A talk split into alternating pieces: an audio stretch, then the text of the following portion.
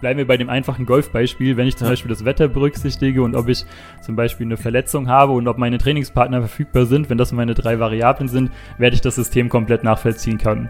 Allerdings brauche ich in dem Kontext wahrscheinlich kein KI-System, ich kann das wahrscheinlich ja. über ein regelbasiertes System abbilden.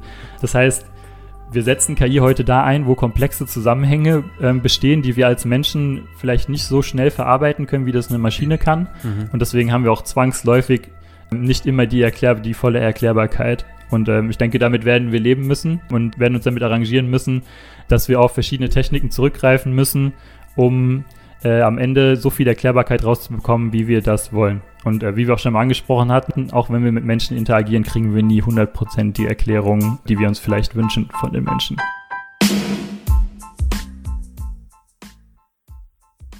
Die künstliche Intelligenz ist vermutlich die größte Revolution in der menschlichen Geschichte. In puncto Transparenz und Erklärbarkeit lässt sie allerdings viele Fragen offen. Und genau darüber reden wir heute mit dem KI-Forscher Felix Peters von der TU Darmstadt. Ja, herzlich willkommen, Felix. Felix, stell dich doch mal unseren Zuhörern vor, wer bist du und was machst du eigentlich?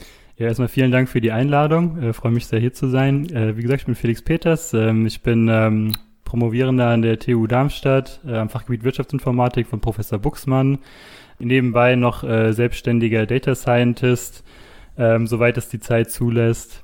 Forscher an der TU Darmstadt zu KI-Themen, insbesondere zur Transparenz intelligenter Systeme.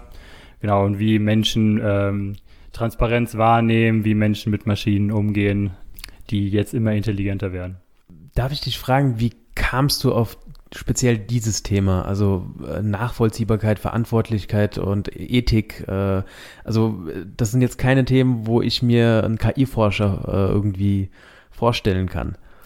Ähm, ja, wir in der Wirtschaftsinformatik bringen ja mehrere Perspektiven zusammen und was wir also größtenteils machen, ist sozialwissenschaftliche Forschung und von daher kommen wir halt immer so ein bisschen mehr von der Benutzerperspektive. Also wie ist mhm. die Wahrnehmung von Systemen, wie, wie interagieren Menschen mit Systemen, vertrauen sie Systemen, Vertrauen ist ein sehr großes äh, Thema halt auch im Bereich von KI. Mhm. Und da lag es relativ nah, sich die Transparenz mal anzuschauen. Ähm, ich habe auch eine relativ große Affinität zur Technik habe dadurch auch immer mal so ein bisschen ausprobiert halt, was gibt's denn in dem Bereich schon und ähm, da sich da sehr viel bewegt auf der Informatikseite und ich glaube, wir kommen da auch später noch zu, hat mich das einfach sehr interessiert und ähm, in der Wirtschaftsinformatik gab es noch relativ wenig Forschung zu dem Zeitpunkt, als ich angefangen habe und ähm, so hat sich das dann irgendwie ergeben. Spielt das Thema Datenschutzgrundverordnung auch eine Rolle? Also, dass ihr quasi so ein bisschen gezwungen seid, auch in dem Bereich zu forschen oder, oder war das so, weiß nicht, inhärent? Also, habt ihr das dann irgendwie selbst, seid ihr selbst auf dieses Thema gekommen, so aus moralischer Perspektive? Ja, also mein Lehrstuhl, der Lehrstuhl von Professor Buxmann, hat eine äh, große Affinität zum Thema Privatsphäre, mhm. ähm, führen noch schon mehrere Studien seit Jahren durch, ähm, zum Beispiel der Preis des Kostenlosen oder sowas, wo es immer auch darum geht, äh, wie wägen Menschen Privatsphäre bedenken gegenüber dem Nutzen von Services wie Facebook oder ähnliches ab, die halt mhm. auf Daten beruhen. Und ähm, da lag das Thema Transparenz auch sehr nah und ähm, konnte da auch sehr viel mitnehmen halt von meinen Kollegen, die im Bereich Privatsphäre forschen, auf jeden Fall, ja. Ich hätte jetzt gedacht, da kam irgendwie ein böser Jurist auf euch zu und hat gesagt, so, pass mal auf, das geht nicht, das geht nicht und das geht auch nicht. Okay, alles klar. Dann. Gut, ja, dann steigen wir doch mal mit einem äh, pikanten Zitat vom Mathematiker Gunther Lackmann ein. Deep Learning Systeme sind nicht prüfbar, nicht evaluierbar, ändern ihre Eigenschaften, liefern keinerlei Begründung, sind leicht zu manipulieren, willkürlich aufgebaut und immer ungenau. Also es hört sich doch schon mal perfekt an. Was würdest du Herrn Lackmann entgegensetzen? Aus einer rein theoretischen, mathematischen Perspektive muss man mit den meisten Punkten wirklich übereinstimmen. Wir verstehen insgesamt noch sehr wenig darüber, wie komplexe neuronale Netze ähm, zum Beispiel wirklich funktionieren. Und äh, wir haben auch noch wenig theoretische Garantien, zum Beispiel was die Performance oder so angeht. Äh, anders als das zum Beispiel bei anderen Machine Learning-Algorithmen wie Support Vector Machines oder so der Fall ist.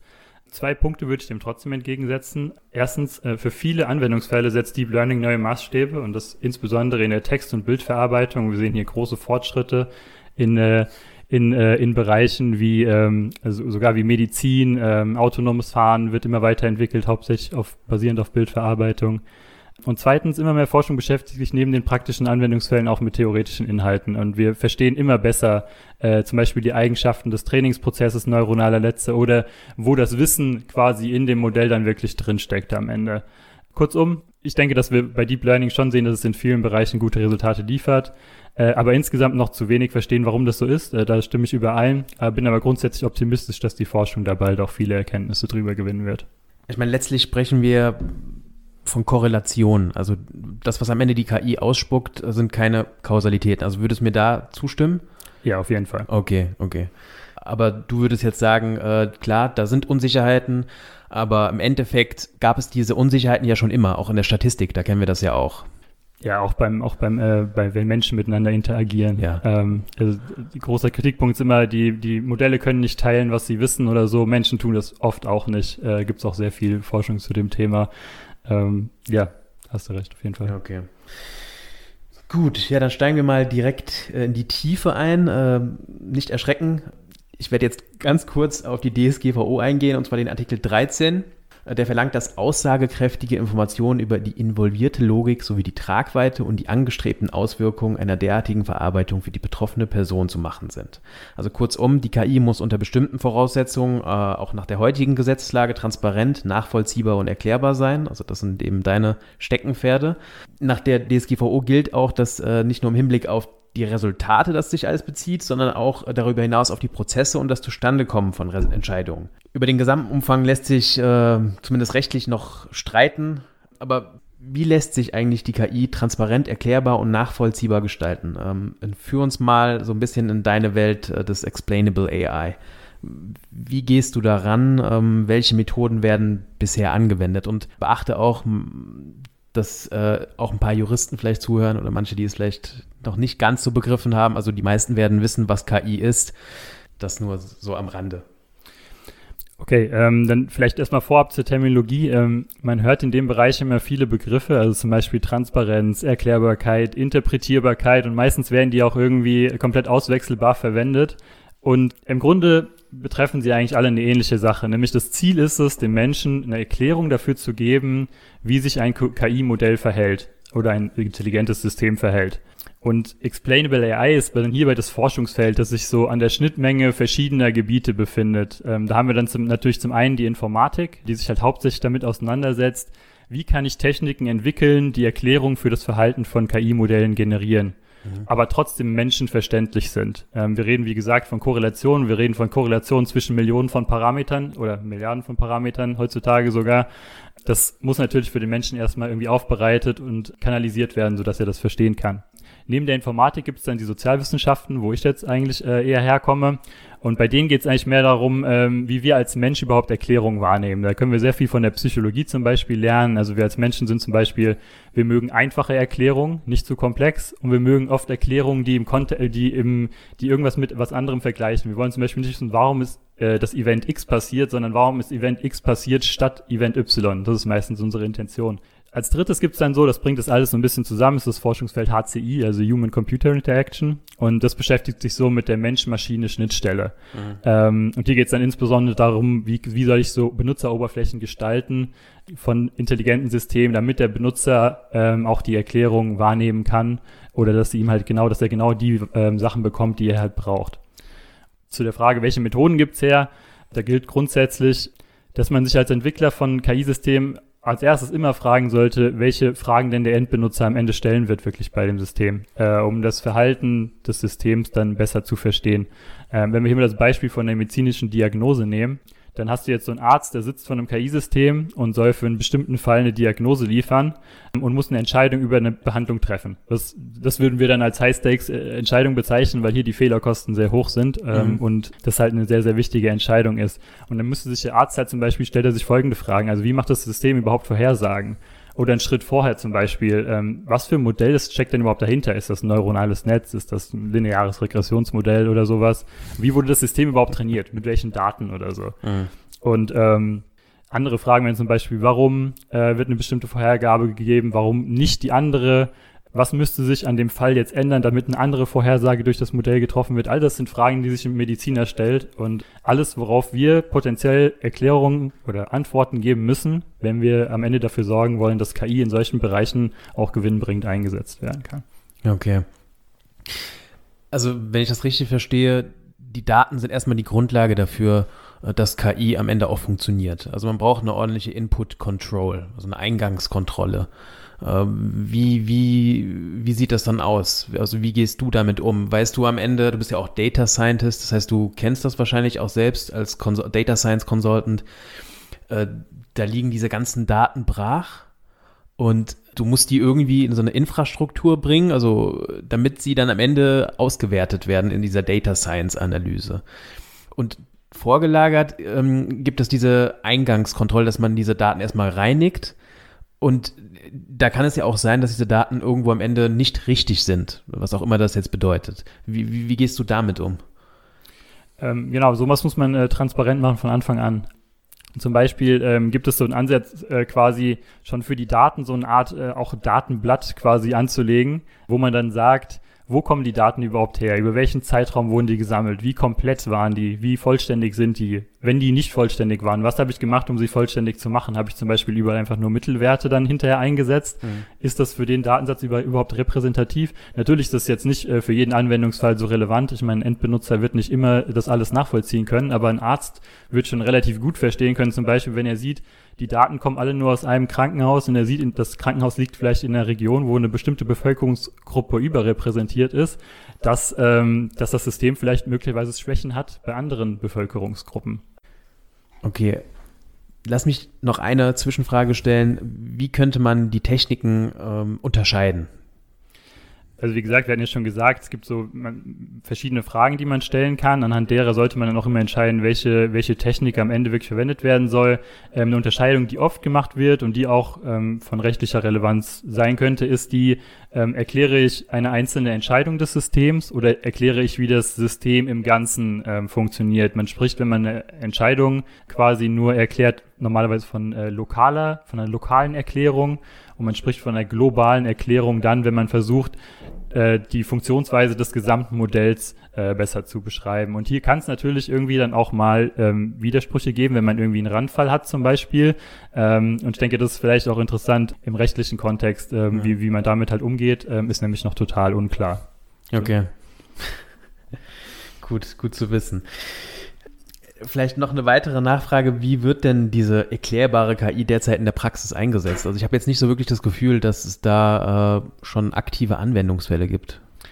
Dazu gibt es äh, sogar sehr aktuelle Studien, die auch besagen, die sind auch von den großen Tech-Unternehmen wie Google oder Microsoft, ähm, die zeigen, dass das insgesamt noch sehr, sehr wenig der Fall ist. Ähm, Moment, da grätsche ich direkt mal rein. Äh, die großen Tech-Unternehmen, also Alphabet und Co., die, die äh, sind im Bereich erklärbare KI auch unterwegs. Ja, auf jeden Fall. Also okay. sehr viel Forschung ähm, kommt, kommt da aus der Praxis, das muss man so sagen. Und äh, da geht's sowohl darum, neue Techniken zu entwickeln, um Erklärungen ähm, zu generieren, als auch viel aus der HCI-Forschung äh, passiert auch bei diesen Unternehmen, weil sie natürlich auch Zugang haben zu vielen Nutzern und sowas halt auch schnell testen können.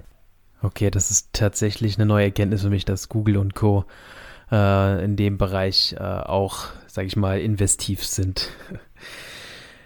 Zum Thema Bias und Diskriminierung, also die Vorurteile vom KI-System. Äh, ist das tatsächlich ein ernstzunehmendes Problem?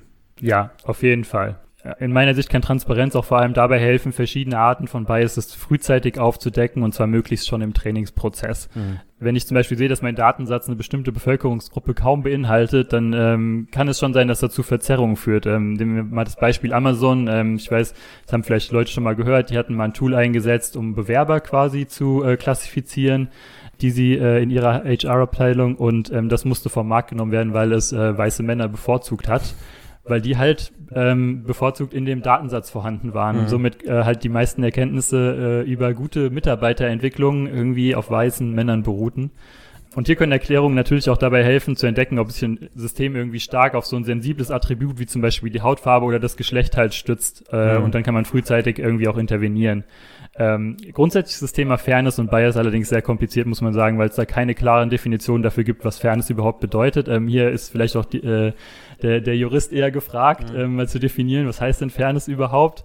Und ähm, momentan wird das, glaube ich, noch so von Anwendungsfall zu Anwendungsfall unterschieden, mhm. ähm, was man dann am Ende darunter versteht, was denn fair am Ende ist oder was dann halt daran abgeleitet ein, äh, ein Bias quasi darstellt. Ich glaube, am Ende werden wir nochmal darüber reden, äh, was die Juristen machen sollen, was sie nicht machen sollen. Aber vielleicht können wir da daran jetzt kurz anknüpfen, weil du es jetzt angesprochen hast. Würdest du dir wünschen, dass quasi wir als Juristen oder also Juristen machen ja nicht die Gesetze, aber dass der Gesetzgeber dort klare, äh, hart konturierte äh, Gesetze festlegt? Ich glaube, das ist für die meisten Anwendungsfälle wahrscheinlich gar nicht so möglich, ähm, ja. super ins Detail zu gehen, aber es fehlt, glaube ich, auch so ein allgemeiner Handlungsrahmen. Also zum mhm. Beispiel, was man bei Fairness-Definition oft unterscheidet, ist eine Gruppendefinition von einer Einzeldefinition. Also mhm. ist quasi, versuche ich für verschiedene Gruppen irgendwie die gleich zu behandeln oder versuche ich ähnliche Individuen gleich zu behandeln. Hm. Und ähm, soweit ich weiß, aber ähm, auch jetzt wirklich nicht mein, äh, nicht mein Spezialgebiet, gibt's hier noch relativ wenig Bestimmungen darüber, wie das am Ende ähm, quasi aussehen soll hm. für KI-Systeme. Und was würde es dann noch für Themen geben, wo du sagst, äh, da müsste man ein bisschen Klarheit schaffen?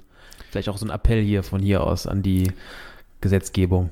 Ähm, du hast ja den DSGVO-Artikel ähm, 13 schon vorgelesen. Äh, ich bin übrigens sehr dankbar für den Artikel. Der macht es immer relativ einfach, äh, Forschungspaper zu motivieren. Okay, super. Ähm, aber was halt immer so ein bisschen fehlt und wo man dann immer so die, äh, die Kerbe irgendwie schlagen ist, gibt es irgendwie mal so beispielhafte Anwendungsfälle. Also man sieht halt immer irgendwie die, Vor die, Vorher äh, die, die, die Vorgabe so, aber es wird dann nicht so richtig klar, wie soll das an einem konkreten Anwendungsfall dann wirklich aussehen. Mhm. Und meistens passiert sowas dann erst über so Standardisierungsverfahren, damit beschäftigen sich dann so und, äh, Institutionen wie die IEEE oder die äh, ISO oder so. Mhm. Und ähm, ja, das ist halt, ähm, dadurch bleibt halt vieles immer relativ unklar. Aber ich verstehe natürlich, dass das die Natur von interdisziplinärer Arbeit äh, ist und äh, ein sehr, sehr schwieriges Thema.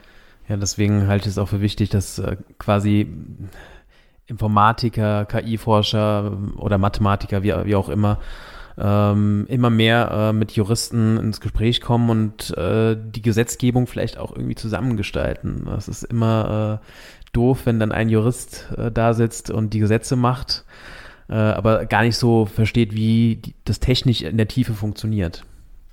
Ja, also diese, äh, das Zusammenspiel von ähm, ähm, von Jura und, äh, und KI finde ich äh, super spannend. Ich habe neulich auch ähm, gelesen, dass es da jetzt äh, sogar erste Anwaltskanzleien gibt, die sich komplett auf dieses Thema irgendwie fokussieren. Mhm. Ähm, ähm, finde ich sehr, sehr spannend. Gut, dann knüpfen wir doch mal daran an. Ich zitiere jetzt mal die Hambacher Erklärung. Sagt ihr das was? Hambacher Erklärung? Ähm, mal gehört, aber ich muss ehrlich zugeben, äh, könnt ihr jetzt nichts dazu sagen. Okay, ist eine Stellungnahme der Datenschutzbehörden ähm, aus dem vergangenen Jahr. Da hieß es, nur wenn der Grundrechtsschutz und der Datenschutz mit dem Prozess der Digitalisierung Schritt halten, ist eine Zukunft möglich, in der am Ende Menschen und nicht Maschinen über Menschen entscheiden. Äh, das hört sich jetzt sehr hochgestochen an, aber das Stichwort ethische KI, was kannst du uns darüber noch erzählen? Ähm, geht das überhaupt? Ähm, kann KI ethisch sein und gibt es da auch schon Vorgehensweisen? also ich würde vielleicht noch dazu sagen, ich bin da ein bisschen äh, skeptisch beim Thema ethische KI, weil ich persönlich glaube, dass Ethik oder die, äh, die Moral, das ist ja auch mal, muss man auch mal irgendwie auseinanderhalten, sehr subjektiv ist. Also, wenn du etwas richtig findest, muss ich es nicht richtig finden oder gut finden. Ähm, ich stimme auf jeden Fall mit dir überein. Das ist ein sehr komplexes Thema, auch äh, sehr subjektiv getrieben. Und ich würde mich da auch nicht wagen, von der philosophischen Perspektive irgendwie heranzugehen, von der technischen Perspektive äh, her ist es so, dass wir momentan sehr viele so, äh, so Guidelines von Organisationen sehen, die veröffentlicht werden, zum Beispiel von Unternehmen, äh, auch von den großen Tech-Unternehmen, aber auch SAP, die Telekom zum Beispiel, bringen da Sachen raus, Regierungen, dann äh, supranationale Organisationen wie, ähm, wie die IEEE oder so, ähm, und die versuchen halt so bestimmte Rahmenbedingungen zu geben für den Einsatz von KI. Und das ist auch das, was ich quasi, ähm, wie du richtig gesagt hast, ähm, ist Ethik einfach ein sehr, sehr ein komplexes Thema. Aber so Rahmenbedingungen vorzugeben in dem Bereich finde ich sehr, sehr wichtig, ehrlich mhm. gesagt. Und ähm, eine Studie aus dem letzten Jahr hat sich auch mal irgendwie über 80 dieser Dokumente angeschaut und geclustert, welche Themen, Themen werden denn da am häufigsten angesprochen. Und dann trifft man auch so auf die, die einem so intuitiv einfallen, nämlich Transparenz, Fairness und Bias haben wir schon angesprochen. Dann äh, die Sicherheit von den Systemen haben wir schon angesprochen, äh, Privatsphäre und äh, Accountability ähm, auch, auch im rechtlichen äh, Sinne hier gesehen. Und ähm, basierend darauf gibt es jetzt auch erste Ansätze so von Prozessmodellen und Standards, die das Vorgehen so bei KI-Entwicklung betreffen vor allem. Äh, es findet also insgesamt so eine Sensibilisierung für das Thema statt. Ich ja. rede auch, wenn ich von diesen Themen rede, eher von Responsible AI statt Ethical AI, muss ich sagen, weil mhm. der Begriff Ethik für mich auch in, in dem Kontext irgendwie vielleicht ein bisschen vorbehaftet ist und von daher schwer zu verstehen ich denke, wir sind noch ein gutes äh, Stück davon entfernt zu wissen, wie man ethische KI oder verantwortungsvolle KI wirklich äh, umsetzt. Okay, verstehe. Ja, äh, gehen wir dann trotzdem nochmal äh, in den Modellierungsbereich. Das würde mich auch persönlich interessieren. Also insbesondere Datenschützer äh, fordern ja äh, für die Modellierung, dass man weg äh, vom äh, KNN und Machine Learning Prinzip äh, eben hin zu Entscheidungsbäumen geht. Also beispielsweise auf lineare Regression und Clusterbildung. Könntest du erstmal versuchen, uns so ein bisschen da äh, die Begriffe zu erklären? KNN, lineare Regression und Clusterbildung. Ja, also, Künst, also KNN, künstliche neuronale Netze, sind die ähm, Deep Learning Modelle, die wir ja vorhin schon angesprochen haben. Das sind ähm, neuronale Netze, die halt äh, sehr, sehr tief sind, äh, muss man sich vorstellen. So, also ursprünglich waren sie ein bisschen angelehnt an die, Entwick an die Struktur vom menschlichen Gehirn. Das ist aber ähm, wirklich nicht damit zu vergleichen. Mhm. Ähm, was diese Modelle in den letzten Jahren so populär gemacht hat, ist, dass sie halt sehr, sehr viele Parameter beinhalten, die gelernt werden können und damit sehr große Ausdruckskraft haben.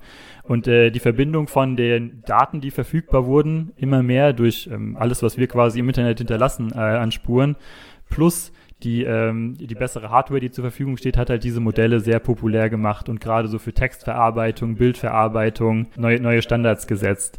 Diese Modelle sind allerdings von sich aus nicht erklärbar oder interpretierbar. Das heißt, ich muss da immer irgendwie dann mit einer algorithmischen Technik nochmal drangehen, um auch was zu extrahieren, was der Mensch am Ende verstehen kann. Ähm, das ist anders bei einer linearen Regression zum Beispiel, die hat wahrscheinlich jeder in äh, Statistik 1 äh, schon mal gesehen, mhm. ähm, wo ich einfach nachvollziehen kann, was waren denn die richtigen Parameter in der Theorie. Bei Entscheidungsbäumen zum Beispiel oder bei Clusterbildung ist das ähnlich. Ich kann dann relativ einfach nachvollziehen, also bei einem Entscheidungsbaum, der irgendwie zwei zwei Ebenen tief ist zum Beispiel, kann ich eine Regel machen, die irgendwie dann halt ähm, zwei, äh, zwei Attribute hat. Also zum Beispiel, wenn das Wetter heute gut ist und es ist nicht zu windig, dann gehe ich heute golfen oder sowas. Okay. Die, zu, zu der Aussage selbst, wir sollten mehr zu Entscheidungsbäumen hinkommen oder wieder zur linearen Regression zurückkommen, das ist halt eine sehr äh, pauschale Aussage erstmal. Ich verstehe, was dahinter steckt und das ist ja hauptsächlich die Forderung, in manchen Anwendungsfällen äh, dass da immer Transparenz und Erklärbarkeit gewahrt werden sollte. Mhm. Und damit stimme ich auch vollkommen überein. Wenn wir jetzt von, zum Beispiel von Medizin oder sowas reden oder ähm, auch wenn ich ähm, einen Kredit beantrage oder so, dann habe ich das Recht darauf zu erfahren, warum wurde mein Kreditantrag abgelehnt zum mhm. Beispiel. Aus technischer Perspektive gilt aber, dass auch lineare Regression oder Entscheidungsbäume nicht zwangsläufig immer für den Menschen nachvollziehbar sein müssen. Nämlich zum Beispiel dann, wenn ich sehr, sehr viele Variablen habe. Wenn ich äh, zum Beispiel einen Entscheidungsbaum trainiere, der irgendwie zehn Ebenen tief ist oder sowas, dann ist das nicht mehr zwangsläufig interpretierbar für jeden Menschen.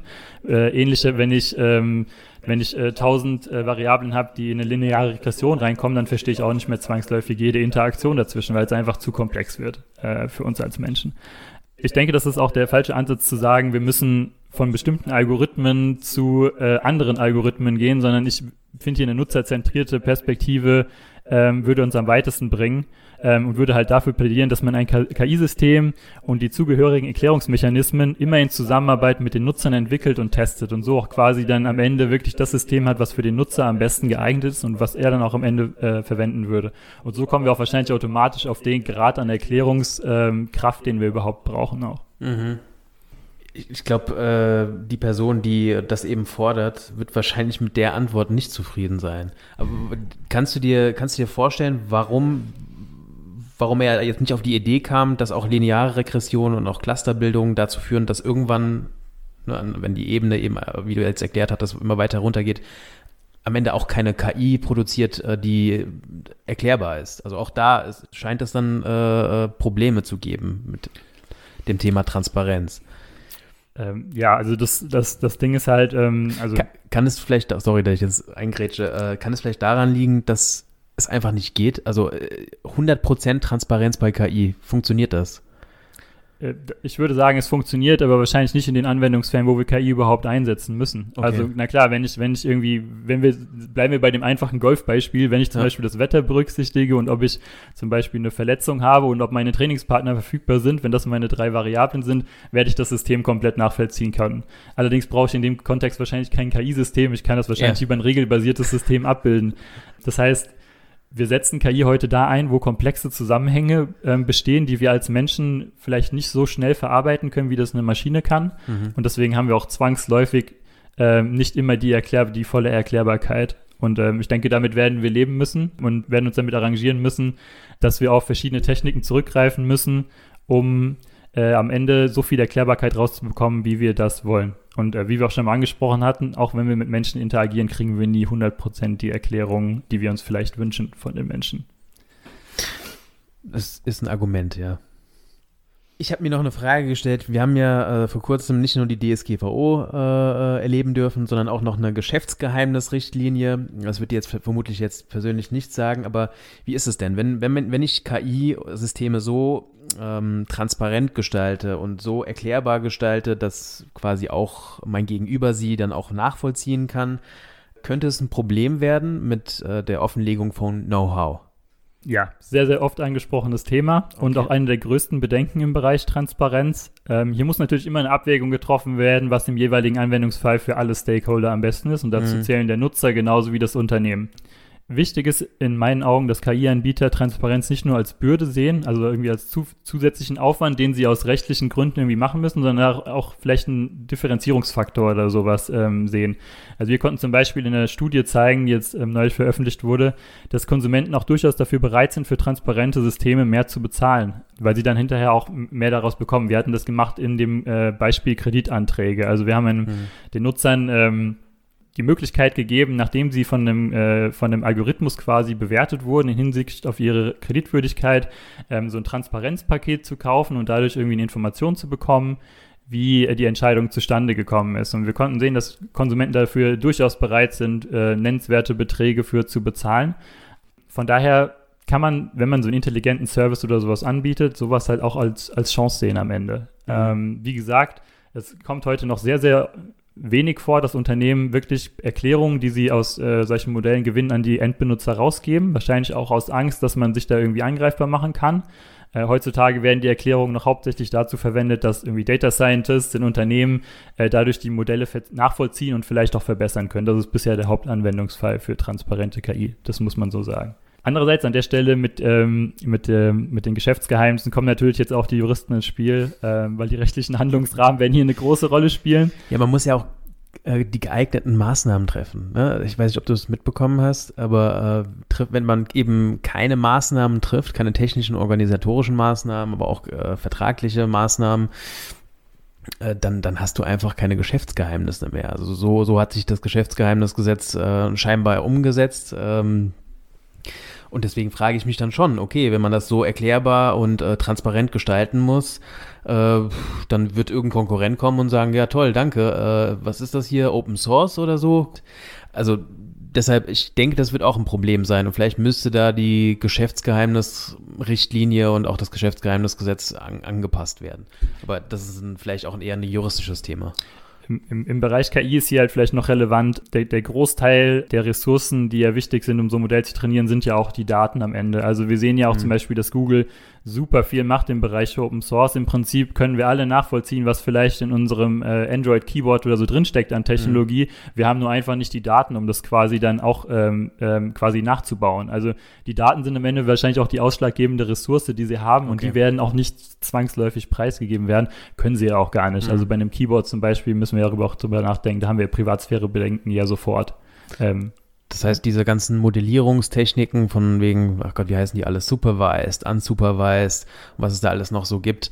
Äh, und diese ganze Herangehensweise, ich meine, Data Science ist ja auch so ein Thema, äh, da brauchst du einfach Branchenwissen, äh, also Expertise aus der Branche.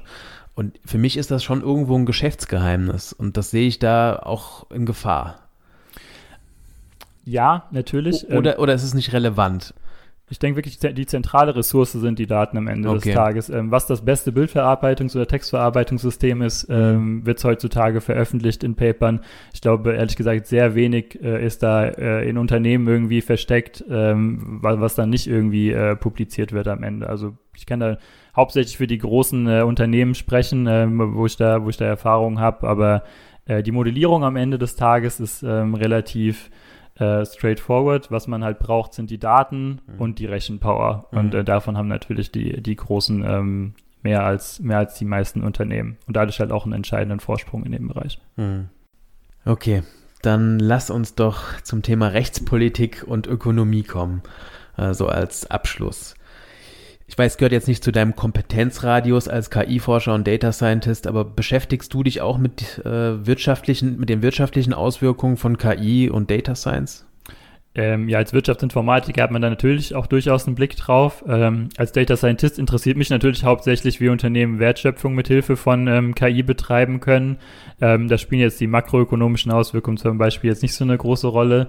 Ähm, ich weiß aber, dass sich zum Beispiel Koryphäen im Bereich Wirtschaftsinformatik durchaus damit beschäftigen, zum, äh, mit, zum Beispiel mit den Auswirkungen von KI auf den Arbeitsmarkt, wo ja immer irgendwie ähm, ge gesagt wird, dass KI irgendwie für großflächige Arbeitslosigkeit ähm, sorgen wird, wo, wo dann häufig auch relativiert werden kann, weil wahrscheinlich werden auch hier nur Arbeitsplätze irgendwie umgewandelt, anstatt wirklich ersetzt. Ich bin ja der Meinung, Daten äh, sind das Öl des 21. Jahrhunderts, das hat man ja immer wieder gehört. Und dass Daten jetzt ein Asset sind, ist jetzt auch kein Geheimnis mehr. Und ich bin aber auch der Meinung, dass äh, der vertrauensvolle Umgang mit Daten ein, auch ein Asset wird. Also auch das ähm, schätze ich mal. Deswegen bin ich der Meinung, dass die Datenschutzgrundverordnung äh, im Grunde eine gute Sache war. Das haben wir quasi der Welt irgendwie voraus. Wie siehst du das? Also das Thema Regulierung. Ja, ich, ich habe immer so das Gefühl, wenn ich mit KI-Forschern oder Data Scientists rede, dann sagen sie, oh, bleib mir, bleib mir weg mit deinen Gesetzen. Wir wollen forschen, wir wollen vorankommen. Ähm, die, das Thema Regulierung ist jetzt bestimmt nicht mein Spezialgebiet. Ähm, ich stimme mit dir überein, Daten sind, sind das äh, wichtigste Asset äh, im 21. Jahrhundert. Und äh, wir als, äh, vor allem hier in der EU, haben vielleicht die Möglichkeit, da auch Maßstäbe zu setzen, darin den Konsumenten auch wieder mehr, mehr Power quasi zu geben. Ähm, zum Beispiel, also ich beschäftige mich gerade auch relativ viel mit dem Bereich Medizin und hier wird ja auch immer gesagt, eigentlich sollte der, sollte, sollten wir als Patienten ähm, die Hoheit haben über unsere Daten. Aber wo liegen unsere Daten heutzutage? Überall verteilt in den Arztpraxen, wo wir hingehen. Mhm. Eigentlich sollten wir die Daten zur Verfügung haben und einem Arzt sagen können, hey, das sind meine Daten, hier hast du meine Daten, ähm, damit er auch quasi alle Informationen von uns hat ja, äh, es ist ein, ist ein sehr wichtiges Thema und ich denke, wir können hier als, äh, als EU oder auch als Deutschland irgendwie ähm, schon, schon Maßstäbe setzen in dem Bereich. Ja. Okay. Ich glaube, ein Thema, das möchte ich auch noch streifen, also um Regulierung ähm, allgemein einfach ein bisschen näher zu definieren. Also ich unterscheide in puncto Regulierung immer zwischen ähm, einer Art deutschen Regulierung oder europäischen Regulierung, also der Politik des Ordnungsrahmens das heißt, wir handeln präventiv, äh, wir handeln nach dem Vorsorgeprinzip. Das ist eben so eine gute deutsche Tradition. Bedeutet, Produkte und Regelungen werden hier in Deutschland oder in Europa, äh, denken wir an den TÜV, immer intensiv geprüft, äh, bevor sie auf den Markt kommen. Und dann haben wir eben diese, diese amerikanische Idee und die amerikanische Auffassung von Regulierung, dass man eher erstmal eben sagt, äh, lasst sich das erstmal äh, entwickeln, lasst das erstmal gedeihen und dann können wir im Nachhinein ja immer noch regulieren, äh, wenn es vielleicht dann auch zu spät ist. Äh, so ein kleiner Seitenhieb an, an die Theorie also so eher das Nachsorgeprinzip.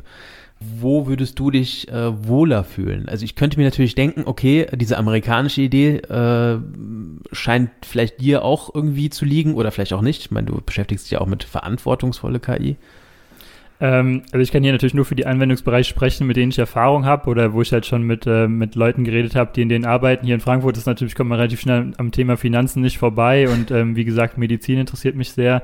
Ähm, Gerade im Bereich Medizin ist in, in, meinen Augen das erstere Prinzip unumgänglich. Also hier müssen wir irgendwie präventiv ähm, sagen, was, was soll KI in den Bereichen können äh, und was, sind, was, sind, was ist der Handlungsrahmen dafür. Da gibt es auch schon erste Bestrebungen, ähm, tatsächlich von der FDA, also von der amerikanischen Behörde, die auch da versuchen, einen Rahmen zu setzen, sodass KI-Modelle irgendwie schneller auch getestet werden können, in, in, in einem verantwortungsvollen Rahmen zum Beispiel. Und vermutlich gilt das auch für alle Bereiche, in denen KI irgendwie für High-Stakes-Entscheidungen eingesetzt wird und die Fehlertoleranz gering beziehungsweise die Fehlerkosten natürlich hoch sind. Für andere Systeme würde ich sagen, muss man das wahrscheinlich ein bisschen ähm, lockerer sehen. Also wenn ich zum Beispiel Empfehlungssysteme äh, habe für, für Produkte oder sowas, muss man natürlich dann immer quasi äh, irgendwie so den, den, den guten Mittelweg finden zwischen der Regulierung, aber auch äh, der, der Nicht-Ausbremsung von Innovationen. Aber dass wir, dass wir den Ordnungsrahmen brauchen in den wichtigen Anwendungsfällen, da stimme ich mit dir vollkommen überein. Okay, also dann bist du in guter deutscher Tradition. Also du möchtest auch einen Ordnungsrahmen haben. Ja, auf jeden Fall. Gut. Felix, Wirtschaft. Circa 6% der Unternehmen in Deutschland setzen KI ein. Woran könnte das deiner Meinung nach liegen und äh, was müssen wir tun, damit wir besser werden?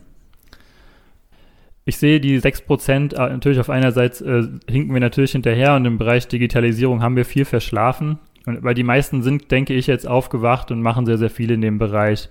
Ähm, grundsätzlich haben wir sehr viel Potenzial, vor allem Industrie. Ich denke, die großen Konsumententhemen, die haben wir verschlafen. Die sind nach Amerika und nach China gegangen. Ähm, die Facebooks, Googles, äh, Alibabas dieser Welt mhm. äh, werden wir nicht mehr einholen. Und das große Problem ist, glaube ich, auch, dass irgendwie der Zugang zur Technologie fehlt. Und das ist einerseits, weil wir sehr wenige gute Leute in dem Bereich äh, Data Science bisher ausgebildet haben oder die, wenn sie dann kamen, halt relativ schnell von großen Tech-Unternehmen halt gelockt wurden, die auch hier in Europa immer mehr Standorte haben und andererseits, weil das Thema so an, an die Führungskräfte nicht richtig rankommt und somit, nicht von oben und nicht von unten wirklich gepusht wird in den Organisationen.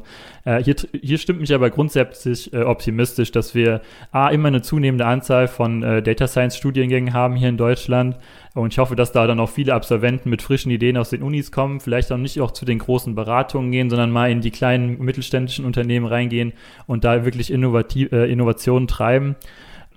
Und zweitens äh, werden auch Führungskräfte immer mehr und mehr für diese Themen sensibilisiert. Also zum Beispiel mein, ähm, mein Doktorvater, Professor Buxmann, bietet, bietet da viele Workshops an für Unternehmen, arbeitet mit Führungskräften, zeigt ihnen die Grundlagen von KI und Machine Learning, damit sie halt mit dem Thema irgendwie sich schon mal beschäftigt haben und dann auch irgendwie Initiativen von oben in den Unternehmen starten können. Und ich glaube, so eine, so eine so eine Kombination aus einem Top-Down und Bottom-up-Prinzip sollte dafür sorgen, dass das Thema auch in deutschen Unternehmen immer äh, populärer wird und dass hier einfach mehr Sachen auch ausprobiert werden. Ähm, mhm. Wir haben auf jeden Fall, ähm, wir haben Daten, wir haben äh, Know-how in der Industrie und hier gibt es auch noch sehr viele Anwendungsbereiche, die, ähm, die hier bisher nicht erschöpft wurden.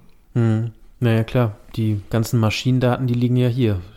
Genau, ja. Also äh, das geht vom, vom Autobau über selbst irgendwie die ähm, die Vorhersage, wann denn kleine Teile irgendwie kaputt gehen werden in der Zukunft, über die Wartung von Maschinen, äh, haben, wir hier, haben wir hier sehr viele Anwendungsfälle, wo, äh, wo KI auf jeden Fall helfen kann. Mhm. Okay, schön. Ich denke, das ist doch ein schönes Schlusswort. Ähm, vielen, vielen Dank für das interessante Gespräch an dieser Stelle. Äh, schön, äh, dass sich jetzt hier zwei Darmstädter treffen durften, ein Jurist, ein Wirtschaftsinformatiker, äh, respektive KI-Forscher und Data Scientist. Hat mich auf jeden Fall gefreut. Möchtest du vielleicht noch äh, unseren Zuhörern irgendwas mitgeben? Vielleicht einem aufstrebenden jungen Data Scientist oder jemand, der äh, im Bereich Data Science was äh, in Zukunft machen möchte?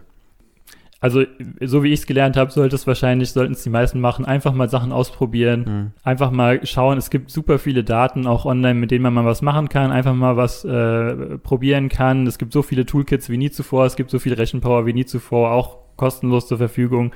Deswegen einfach mal äh, Sachen ausprobieren, auch wenn man schon im Unternehmen ist. Ich denke, man kann da immer was machen. Ja, ansonsten, falls sich Interessierte daraus, äh, draußen befinden, die schon Daten haben, vielleicht noch nicht wissen, was kann ich damit anfangen, dann immer auf uns gerne zukommen. Ähm, wir helfen gerne in Form von Kooperation oder auch in Form von, ähm, von Beratung. Okay, das heißt, ihr macht auch für Unternehmen Workshops. Habe ich das richtig verstanden? Genau, ja. Okay. okay. Also sowohl für Führungskräfte als auch für technische Teams.